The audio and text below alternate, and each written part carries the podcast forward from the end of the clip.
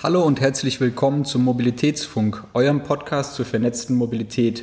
Der Mobilitätsfunk ist eine Produktion von Vesputi. Mehr über uns erfahrt ihr unter vesputi.com. Ich freue mich sehr, dass wir heute in Berlin sein dürfen. Ähm, und zwar sind wir zu Besuch bei Daniela Kluckert, der parlamentarischen Staatssekretärin beim Bundesminister für Digitales und Verkehr im BMDV. Hallo. Ja, guten Tag. Ja, freut mich sehr, dass wir hier sind. Ähm, vielleicht kurz zum Anfang äh, würde ich Sie bitten, dass Sie sich kurz einmal vorstellen. Ja, also mein Name ist Daniela Kluckert, ich bin parlamentarische Staatssekretärin hier beim Bundesminister für Digitales und Verkehr und ähm, ich bin ähm, Jahrgang 1980, Berlinerin, Berliner Abgeordnete der FDP und mich begeistert Mobilität und deswegen freue ich mich natürlich auch, dass ich die Aufgabe hier wahrnehmen kann. Äh, meine Zuständigkeitsgebiete sind außerdem allgemein, im Speziellen ist das die ganze Digitalisierung, Elektromobilität, Ladesäulen, Infrastruktur und die Seeschifffahrt, also ein ganz breites Portfolio.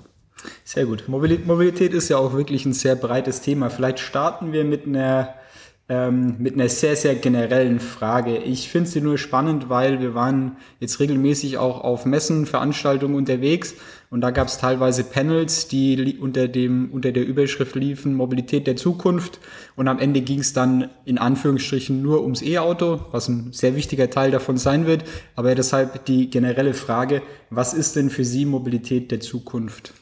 Ja, also die Mobilität der Zukunft, die ist sicherlich äh, vernetzt. Sie ist ähm, großem Teil autonom dann irgendwann auch. Ähm, sie ist dekarbonisiert und ähm, sie ist ähm, in vielen Bereichen auch digital, also digital vernetzt. Und ähm, ich würde mir auch noch wünschen, wenn sie noch seamless dazu ist, also wenn sie sozusagen nahtlos auch funktioniert in den unterschiedlichen Bereichen, dass wir die Verkehrsträger miteinander auch kombinieren können. Danke, das ist schon mal eine, eine, eine, gute Definition. Aber es dürfen natürlich keine Buzzwords bleiben. das stimmt gut. Ich meine, das ist ja auch, äh, muss man sich nichts vormachen. Ich glaube, uns ist allen klar, dass es halt eine Vision gibt und dass natürlich viele Baustellen gibt, ähm, die man, die man äh, zur erfolgreichen Umsetzung dann auch noch angehen muss. Ähm, das glaube ich selbstverständlich. Ähm, vielleicht eine kurze Frage dazu noch. Bei dem bei dem Bild, das Sie jetzt schon angefangen haben zu malen, der Mobilität der Zukunft, ähm, wo und wie findet da der ÖPNV seinen Platz? Ja, also wir haben ja in, beim ÖPNV tatsächlich ganz unterschiedliche Bilder. Also ich sage mal in Berlin, Hamburg, München und in großen Städten kann man das sagen, in großen Ballungszentren funktioniert der ÖPNV eigentlich ganz gut. Er ist immer noch zu verbessern und daran müssen wir auch ständig arbeiten. Also er muss ähm, noch ausgebauter sein. Es muss noch ein attraktiveres Angebot für die Menschen geben. Und wir können auch neue ähm, Verkehrsträger da auch mit reinnehmen, neue Ideen. Das On-Demand kommt auch da zum Tragen oder ähm, auch Mikromobilität oder so. Also aber es funktioniert im Großen und Ganzen, sage ich mal. Ähm, dazu kommt, dass die Preise auch so sind, ähm, dass sie auch attraktiv sind. Und dann haben wir den ÖPNV im ländlichen Raum. Und ähm, der ähm, funktioniert in einigen Gebieten besser oder schlechter. Aber ähm, die, menschlich, die Menschen im ländlichen Raum ähm, sind nach wie vor auf das Auto angewiesen und werden das auch in Zukunft sein. Nichtsdestotrotz müssen wir weiter daran arbeiten, dass der ÖPNV auch im ländlichen Raum attraktiver wird. Und das schaffen wir ähm, mit On-Demand-Verkehren, das schaffen wir aber auch, ähm, zum Beispiel mit autonomen ähm, Fahrzeugen. Also es gibt da schon tolle Ideen. Eigentlich wissen wir, wie es auch funktioniert.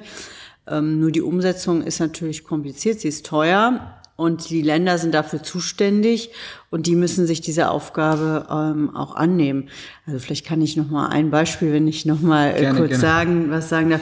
Ich war vor ein paar Wochen ähm, äh, in Nordrhein-Westfalen ähm, im, im Lippe, in, im Lipper Raum und habe da ähm, die Universität besucht da, es war eine Fachhochschule, Fachhochschule besucht. Und die ähm, machen zum Beispiel ein ganz tolles Projekt auf Schienen, äh, äh, entwickeln sie ein fahrige Fahrzeuge, die autonom fahren. Also einfach, ich meine in dem Sinne, auf der einen, auf dem einen Schienenteil, also rechts der zwei mhm. Schienen sozusagen, fährt das dann in die eine Richtung, auf dem anderen äh, in die andere. Und damit wollen sie Strecken reaktivieren, aber eben auf eine ökonomisch und ökologisch sinnvolle Art und Weise. Mhm. Und das, das sind einfach tolle Projekte. Okay, spannend. Ähm, wenn man, Sie haben jetzt schon ein, ein, gutes Beispiel aus Deutschland genannt, wenn man sich so vernetzte Mobilität, auch ich sag mal guten ÖPNV anguckt, ähm, gibt es da auch andere Länder, die Sie sich mit angucken oder die Sie uns empfehlen würden, einfach mal anzuschauen, wo man irgendwie einen, besseren Einsatz, Abdeckung, weiß nicht, besondere digitale Projekte oder sonstiges beobachten kann, wo Sie sich vielleicht auch dann als Vorbild mit, äh, mitnehmen? Ja, also es gibt natürlich ähm, sehr, sehr wohlhabende Länder, sage ich mal, die auch viel kleiner sind als, als wir. Luxemburg wird ja im Moment häufig als Beispiel herangezogen, auch für einen kostenfreien ähm, äh, ÖPNV. Ähm, das ist natürlich jetzt mit Deutschland nicht zu vergleichen. Mhm. Zumal ja auch ähm, kostenfrei auch nicht bedeutet, dass es niemand bezahlen muss. Es zahlt halt nur irgendjemand anders und im Zweifel nicht der, der es nutzt. Da muss man sich auch die Fairnessfrage stellen. Aber ich finde zum Beispiel Israel hat ganz tolle Ideen auch entwickelt ähm, in Bezug auf ähm, Digitalisierung. Also da werden zum Beispiel ähm, durch KI gesteuert dann Busse nachbestellt, äh, wenn man merkt, dass in Hauptstoßzeiten die Busse an ihre Kapazitätsgrenze kommen. Mhm. Ähm, natürlich ist auch die Pünktlichkeit in ganz vielen asiatischen Ländern, ähm, die können uns da Vorbild sein. Also von Japan über Taiwan noch Korea, ähm, die haben auch an einem ganzen Digitalisierungsbereich, Vernetzung, ähm, sind die schon deutlich da auch uns voraus ähm, und schaffen dadurch auch dann auch ähm, tatsächlich Verbesserungen im System. Insgesamt glaube ich auch, dass wir uns in Deutschland ähm, schwer damit tun, analoge Prozesse abzuschalten. Und auch das müssen wir lernen. Also ich will mal das Beispiel sagen, äh, weil wir sonst keine Effizienzgewinne äh, erlangen können. Also ich will mal zum Beispiel das Beispiel nennen, ähm, äh, immer noch, dass wir, dass es möglich ist, in Bussen mit Kleingeld zu bezahlen. Das ist äh, ein, das ist ein wirklicher Aufwand und für die Fahrer unangenehm.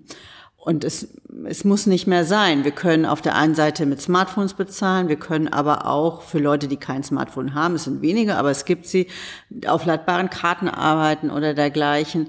Also ähm, wir müssen uns trauen, analoge Prozesse abzuschalten, damit wir uns auch die Digitalisierung, damit wir dann dafür also Kapazitäten haben, Ressourcen haben, finanzielle Möglichkeiten haben, wenn wir an einer anderen Stelle auch mal Einsparungen schaffen. Ja, ja, das sind wir wieder beim, dass der Mensch auch ein Gewohnheitstier ist äh, und ungern, sag mal, Veränderungen hat oder über sich ergehen lässt und man dann meistens auch wirklich ein einen starken Impuls braucht, dass ja. Leute ihr, ihr Verhalten ändern wollen und dann halt auch mal einsehen, dass vielleicht ist ja selber nicht so angenehm, wenn man die ganze Zeit Münzen mit sich rumtragen mm. muss. Ähm, aber da sind wir auch bei einem spannenden Thema, was ja gerade auch die Mobilitätswelt ähm, um sich treibt, und zwar das 9-Euro-Ticket.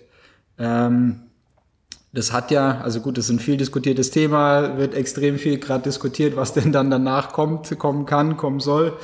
Ähm, vielleicht erst erstmal die eine, eine sehr generelle Frage. Und zwar, das Thema ist ja, es läuft dann Ende August aus, das 9-Euro-Ticket erstmal. Ähm, und dann wird evaluiert, was man daraus lernen konnte, was man äh, für, für Schlüsse daraus zieht und wie dann auch vielleicht die Zukunft aussieht. Ähm, da mal die allgemeine Frage, welche Aspekte werden denn da angeschaut, um dann eine Folgeentscheidung treffen zu können? Also ähm, es ist natürlich sinnvoll, erstmal Dinge zu evaluieren, bevor man sie weiter fortführt. Ich meine, ähm, das ganze 9-Euro-Ticket hat 2,5 Milliarden Euro gekostet. Es wurde zusammen eingeführt mit dem Tankrabatt. Also insgesamt wollte man die Menschen entlasten in einer Situation, in der es eine hohe Inflation gibt und genau die Menschen in der Mobilität entlasten, die auch tagtäglich darauf angewiesen sind, mobil zu sein. Also Auto benutzen, aber eben auch den ÖPNV. Das hat man jetzt erreicht. Mhm.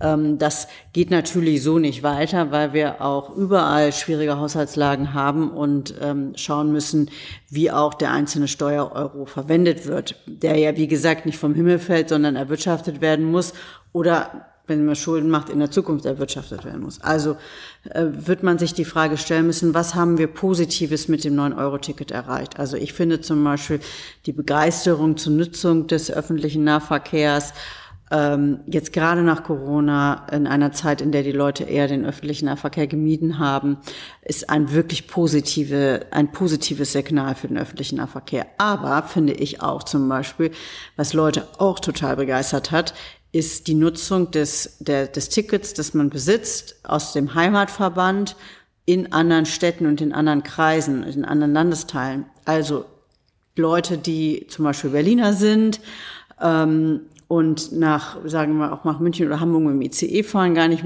auch muss, muss gar nicht mit einem Neuantrieb sein und dann dort vor Ort ihr Ticket benutzen können, weil eben die Ticketstrukturen innerhalb Deutschlands teilweise sehr, sehr kompliziert sind, gerade in Städten.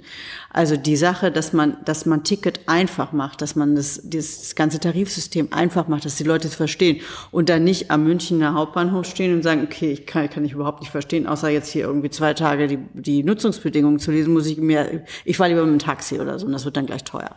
Sondern äh, tatsächlich diese einfachen Tarifstrukturen, das ist etwas, was wir schon sehr lange anmahnen, wo es noch keinen Durchbruch bisher gab. Und ich hoffe mir einfach, dass dieses 9-Euro-Ticket, die Erfahrungen daraus auch für die Verkehrsunternehmen, für die Verkehrsverbünde einen echten Schub gibt, dass es eine Vereinfachung gibt im Ticketsystem. Und dann ist natürlich auch ganz viel vorstellbar im Tarifsystem insgesamt. Ich persönlich finde, dass wir in den Städten meistens eigentlich ein attraktives Tarifsystem haben. Also ich sag mal, in Berlin kostet eine Monatskarte für den AB-Bereich, der reicht für die allermeisten Berliner aus, äh, 63 Euro. Und das finde ich für das Angebot, was wir hier haben, für jemanden, der arbeitet, nicht viel Geld, sondern da muss man natürlich gucken, wie ist das mit sozial Schwachen, wie ist das mit älteren Leuten, mit Kindern, Jugendlichen, das ist was ganz anderes, aber äh, dass Mobilität etwas kostet, das ist, ähm, das ist etwas Selbstverständliches. Ja, auch Wasser kostet was, auch Strom kostet was und so kostet auch Mobilität etwas.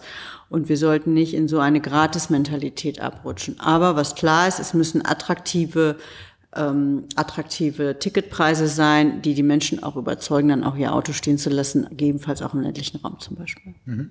Ja, da bin ich voll bei Ihnen. Also ich glaube, die allein die Tatsache, dass der ÖPNV mal ins Zentrum von so einer Diskussion kommt und dass viel drüber gesprochen wird, das hilft schon mal, weil so eine Grundkrankheit vom ÖPNV ist ja, dass man, es gibt halt kein gesamtheitliches ÖPNV-Marketing, es ist kein Lebensgefühl mit dem äh, ÖPNV, das irgendwie geschaffen wird, wie es ja zum Beispiel in, in Tesla sehr, sehr gut macht und sehr gut hinbekommt. Ähm, Sie haben auch schon gesagt, dass das 9-Euro-Ticket ja auch ähm, ja, sehr in die soziale Richtung ging, also um Bürgerinnen und Bürger zu entlasten. Ähm, Sie haben auch den Punkt genannt, der sehr wichtig ist. Man muss natürlich ein nachhaltiges Modell finden, das dann auch äh, finanzierbar ist ähm, und, äh, und langfristig funktionieren, funktionieren kann. Ähm, das heißt, wenn man jetzt über die Zukunft nachdenkt, was kommt denn danach? Welche Faktoren spiel werden da die wichtigsten Rollen spielen? Also ist es ist es wird es hauptsächlich in die soziale Richtung gehen? Ähm, wird es viel stärker vielleicht auch in Richtung Verkehrswende gehen? Also wie schaut zum Beispiel ein Ticket aus, das dann möglichst viele Leute doch vielleicht vom, ähm, vom individuellen Pkw in den ÖPNV bringt? Oder we welchen Hebel möchte man da erreichen in Zukunft? Und deswegen ist es so wichtig, weil diese Fragen einfach offen sind, das erstmal zu mhm. evaluieren. Also die Frage zum Beispiel zu klären, sind das jetzt alles Wochenendausflügler gewesen oder war das alles die Oma irgendwie und der Opa, die mhm. irgendwie mit, mit dem 9-Euro-Ticket unterwegs waren? Waren das Familien oder hat man da zum Beispiel die Pendler erreicht, die dann ihr Auto haben stehen lassen? Das sind ja schon wirklich wichtige Fragen. Also hat man zusätzlichen Verkehr geschaffen, hat man Verkehr, der normalerweise mit dem Auto äh, ist, ist der ist der ersetzt worden. Sind das die Fahrradfahrer, die da auf einmal im Zug gefahren sind, im Bus mhm. gefahren sind? Wer ist da überhaupt gefahren und zu welchen zu welchem Nutzen? Das sind natürlich schon wichtige Fragen, die man sich dann auch in so einer in, in so einer Frage von von von Ticketen angucken soll. Deswegen ist die Evaluierung ähm, so unheimlich wichtig. Wir haben äh, die Zuständigkeiten sind eigentlich klar. Äh, die Länder sind für den öffentlichen Personennahverkehr zuständig und auch für die Finanzierung ähm, mhm. dessen. Das heißt, ähm, der Bund äh, hilft da mit Regionalisierungsmitteln, so nennt man diese Mittel, gibt sehr viele Milliarden da immer ähm, jedes Jahr für die Länder nochmal zusätzlich, damit da auch finanzielle Unterstützung vom Bund da ist. Aber eigentlich sind die Länder dafür zuständig. Das heißt, die Länder müssen sich auch überlegen, wie sie da Fortführungen ähm, äh, gestalten werden. Und wir haben ja ähm, im Herbst eine VMK, das ist die Verkehrsministerkonferenz. Da ähm, treffen sich alle Verkehrsminister der Länder und ähm, der Bund ist da auch immer vertreten ähm, mit dem Verkehrsminister. Und da wird es um diese Fragen geben und da wird es natürlich auch um die Frage der Finanzierung gehen und ähnliches. Mir persönlich ist aber nochmal wichtig zu sagen, ähm, dass es vor allem bei uns im Moment darum gehen muss, ein attraktives Angebot zu, äh, zu stellen, das dann auch von den Leuten genutzt werden kann. Das Geld, das fällt leider nicht vom Himmel, sage ich mal, sondern wir müssen eben gucken, wo wir Prioritäten, an welchen Stellen wir Prioritäten setzen. Und ähm, wir haben in den vergangenen Jahrzehnten sehr viel abgebaut, zum Beispiel an Schienenstrecken und allem Möglichen.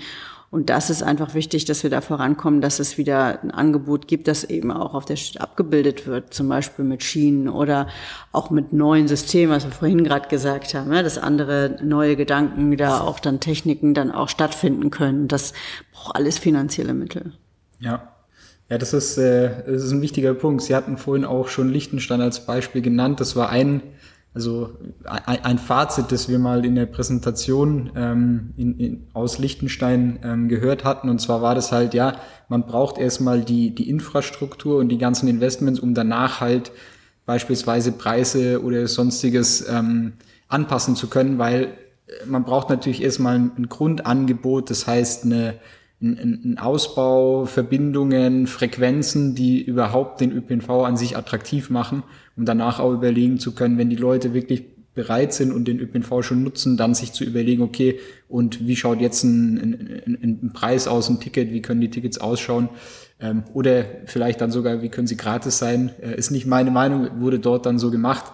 Ähm, und kann man sich dann, kann man sich dann nach dem Ausbau überlegen, was dort ähm, das passende Modell ist. Sie hatten schon angesprochen, die ähm, genau, dass viele, ähm, viele Bahnhöfe, viele Schienen auch ähm, ja eher ab als aufgebaut wurden. Ähm, mit was kann man da rechnen in den nächsten Jahren, also im Sinne von Infrastruktur, ähm, Investments oder Ausbau ähm, als ÖPNV-Nutzer? Wie schaut so ein ÖPNV aus in fünf Jahren oder in, in, in, in zehn Jahren im Sinne von Angebot und, ähm, und Frequenz? Wie gut wird der nutzbar sein? Ja, also Sie hatten es schon gesagt, in der Vergangenheit wurde abgebaut und nicht aufgebaut. Ähm, das wollen wir verändern. Wir wollen aber auch erst einmal das System so hinbekommen, dass es, ich sag mal, es ist ja so ein Modewort, aber die Resilienz besitzt, die es braucht. Also zu schauen, wo hat man Ausweichstrecken, ähm, dass auch mal eine, ähm, eine sozusagen eine Veränderung im Fahrplan nicht, nicht alles durcheinander wirft und so weiter und so fort. Wir arbeiten stetig daran, dass das ausgebaut ähm, wird, ähm, auch im, im Schienenpersonalverkehr. Dafür gibt es die äh, sozusagen die GFG-Mittel. Ähm, wir, ähm, wir, wir sind natürlich auch als Eigner der Bund äh, der Deutschen Bahn da dran, dass hier ähm, investiert wird. Ähm, insgesamt ist es aber so, dass diese Prozesse einfach auch dauern. Also sie werden keine völlige Veränderung in fünf Jahren haben. Also ehrlich muss man auch sein, wer was anderes behauptet, der ist, das ist dann auch nicht mehr seriös, sondern das sind langsame Prozesse, die aber angegangen werden müssen. Also wer nie anfängt, der kann auch nie fertig werden. Und ähm, wir haben die Bahn ähm, in einem wirklich nicht besonders guten Zustand übernommen. Das sieht man jetzt auch. Äh, es sind riesige Herausforderungen und die, die packen wir an, auch mit einer stärkeren Anbindung der Deutschen Bahn an das Ministerium, um hier auch stärker ähm, zu kontrollieren und nachzuhalten, dass die Ziele dann auch ähm, erreicht werden. Insgesamt müssen die Dinge besser vernetzt werden. Also auch wenn Sie ähm, im ländlichen Raum einfach, sage ich mal, zweimal mehr Busse fahren lassen oder so, wird es keine Veränderung im Nutzerverhalten der Menschen geben, weil die Menschen ähm, im, im ländlichen Raum, zum Beispiel wenn sie von einem kleinen Dorf in die nächste größere Stadt zum Beispiel fahren, da müssen sie nicht zum Busbahnhof oder so, sondern sie müssen zur Arbeit und äh, so oder zur Schule äh, und dann ihre Kinder wegbringen und danach noch einkaufen und so weiter. Das heißt, viele Wege, die wir im Moment haben, die sind ähm, durch den öffentlichen Nahverkehr nicht abgebildet. Werden sie vielleicht auch nicht in ihrer Gänze immer sein können. Also das Thema Einkaufen zum Beispiel das wird einfach lange auch mit dem Auto in Verbindung sein, einfach weil die Blumenerde sich zum Beispiel schlecht in den Bus schleppen lässt oder so. Also man kann da auch keine Wunder erwarten. Deswegen sind, ist, ist, ist die Frage der Dekarbonisierung an vielen Stellen ähm, zu begleiten. Also die eine Sache ist natürlich die Stärkung des öffentlichen Nahverkehrs. Aber es geht natürlich auch um eine Veränderung bei den Antrieben, eine Veränderung bei den Kraftstoffen, damit wir da Fortschritte machen können. Also man kann da nicht nur auf eine Sache setzen. Mhm. das Thema Einbindbarkeit, äh, gut, dass Sie es genannt haben, das wollte ich jetzt nämlich sonst noch nennen, ähm, ist ja also einmal aus, aus ÖPNV-Perspektive, wenn man, äh, wenn man dort in der Branche unterwegs ist und mit äh, Unternehmen spricht, dann äh, kriegt man sehr oft ähm, gesagt, wir, wir, wir sind doch einbindbar, ähm, wir sind doch multimodal unterwegs, wir haben doch hier diese App und da kann man viele verschiedene Sachen ähm, nutzen und buchen. Ähm, was ja gleichzeitig passiert ist, ähm, dass auf EU-Ebene dann für nächstes Jahr äh, eine Regulierung geplant ist oder geplant wird. Ich glaube, was wirklich drinsteht, weiß man noch nicht. Heißt auf jeden Fall Multi-Model Digital Mobility Services, die MDMS. Da die Frage, wo, wo soll es denn hingehen und wie soll so eine Einbindbarkeit dann aussehen in Zukunft? Wie stellen Sie sich das vor? Also im Moment ist es ja so, dass jeder Verkehrsverbund oder Verkehrs, ähm, Verkehrsunternehmen macht da seine eigene Sache. Und wenn man aber ehrlich ist, dann weiß man, dass es für die Menschen, die den ÖPNV nutzen, völlig egal ist, ob sie mit der BVG oder mit den Hamburger Verkehrsbetrieben oder mit irgendwem fahren, sondern sie wollen U-Bahn fahren oder Bus fahren oder S-Bahn fahren. Und diese Erkenntnis ist aber leider noch nicht angekommen. Ähm, und deswegen macht da jeder sein eigenes. Und am Ende hat man dann 20 Apps auf, auf, auf seinem Handy, die sich nicht miteinander verknüpfen lassen. Und das ist nicht mehr hinnehmbar.